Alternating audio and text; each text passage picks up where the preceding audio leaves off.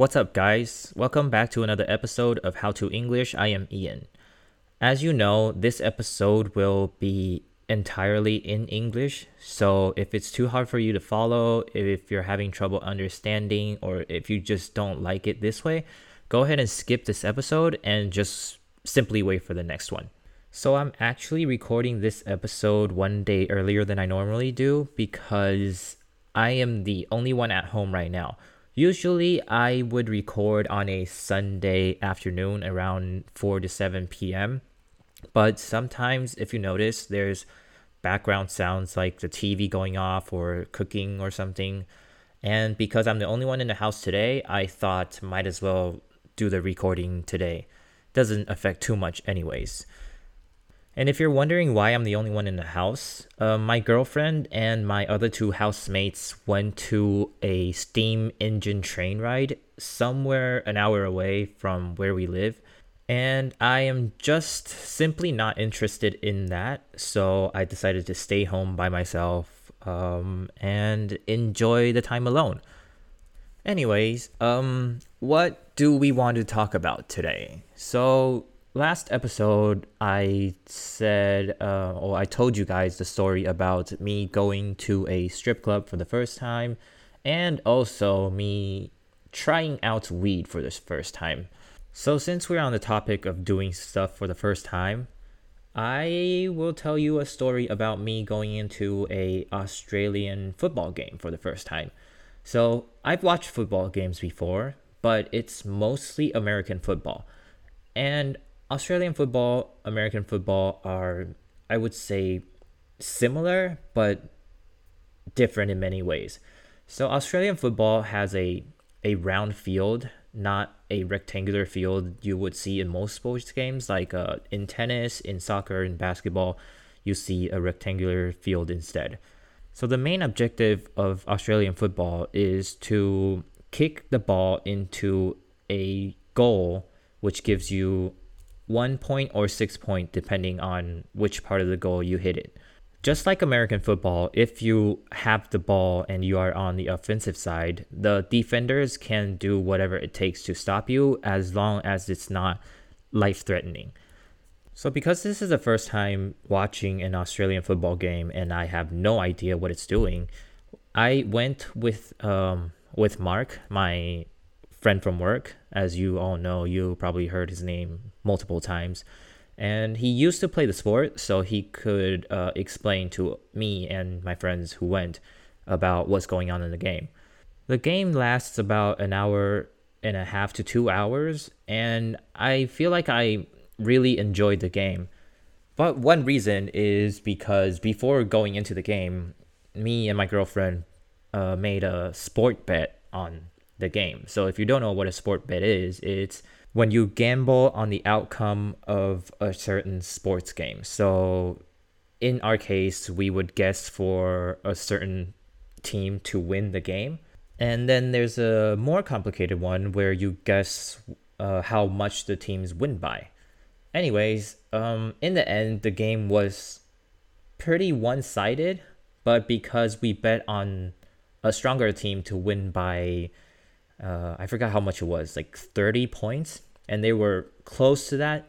So it was really exciting. But in the end, we won both our bets. We made like probably $70. I forgot. It wasn't much because the tickets was um, $45 per person, so $90 for me and my girlfriend. In the end, we still lose a little money, but to learn something new. So I thought it was fun. If you guys ever do get a chance, um, I would highly suggest you guys go see one. And there is a Australian national holiday coming up, which is the final game of Australian football. So you can tell that the sport in Australia is very popular. And I'm really glad we had Mark there to tell us and guide us through the game because otherwise I would have no idea what I was looking at. After the game that day, I went to the casino because it was just right next door. We played for, I would say, 30 minutes to an hour, and then we lost all the money that we won. But it was fun, so I didn't mind too much. You might be wondering why I have been trying a lot of new stuff recently, and that is because my time in Australia is almost up. So I have already used all three of my working holiday visa, and right now I am on bridging visa applying for we call it a COVID visa. Um, it's called an Australian endorsed event visa, which is when Australia needs you for something, you can apply for that visa. But right now, it's taking a very long time to process, and I'm still on bridging visa. So I don't know if my visa is going to get granted or denied, or am I just going to get kicked out of Australia soon? So before then, I just want to try everything I can. That's why I am also going on another skiing trip in September the beginning of September from the 2nd to the 5th, and that will be in Sydney. So I have never been outside of Victoria, the state. And out of the three years, I have, oh, wait, sorry. I've been to Tasmania, but I didn't like it. So I try not to remember that. But, anyways, um, I just feel like we have to at least see something else different before we get kicked out because once if we go back to Taiwan, we will not have the chance to do so much traveling anymore because you know the lifestyle in Taiwan doesn't really allow you to do that. Anyways, that's why I have been trying a lot of new stuff recently and uh, I plan on going to watch a netball game. So if you already listened to the last Chinese episode, I mentioned that a friend at work a girl plays a sport called netball, which is also new to me because I've never heard of it. And on the 20th of August, she will be playing her last game of the season in um, a place about an hour away from where we live. And we are going to actually go watch her play. And I know this sounds kind of creepy, like stalking a young girl all the way to somewhere an hour away to watch her play a, a sport game, but don't get the wrong idea. We just want to understand more about what's out there. And she actually invited us to go in the first place, so it's not that weird. Anyways, um, after I go watch that game, I will probably tell you guys about netball in another English episode. But for now, you guys can do some research on it if you want. Or if you're lazy like me and you don't really care, it doesn't change your life if you know about netball or not. So just do whatever you want. I don't want to keep you guys here for too long because last episode I think it went on for a little bit more than 10 minutes and I want to still keep it under 10 minutes. So let's end this episode with a joke that I thought of a couple days back when I was talking to friends at work. Um, it's kind of got a dark humor to it, but don't get offended because it's just a joke in the end. So, those of you who don't know, Australia's emergency contact number is triple zero.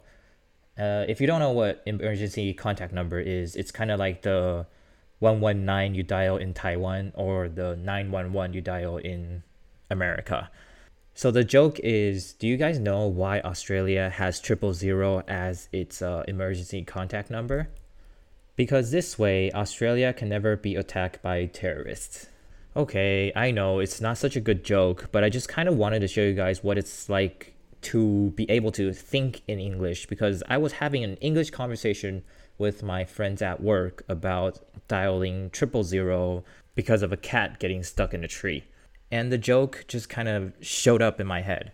I didn't hear the joke anywhere else before, and I like to think that it's an original joke, but maybe you've heard it somewhere else, maybe you haven't. So that's about it for today's episode. Um, if you guys liked the episode, please feel free to go down to the comment section in Apple Podcast and leave me a comment about anything if you liked it, if you hated it, if you want something to change let me know. Or in the detail section of every podcast episode, you can also find the link to other platforms like my Facebook fan page, my Instagram, or Telegram account if you want to message me there. And that's it for today. And I'm gonna go off and enjoy the rest of my time alone in the house for today before they come home. And I guess I'll see you guys in the next episode.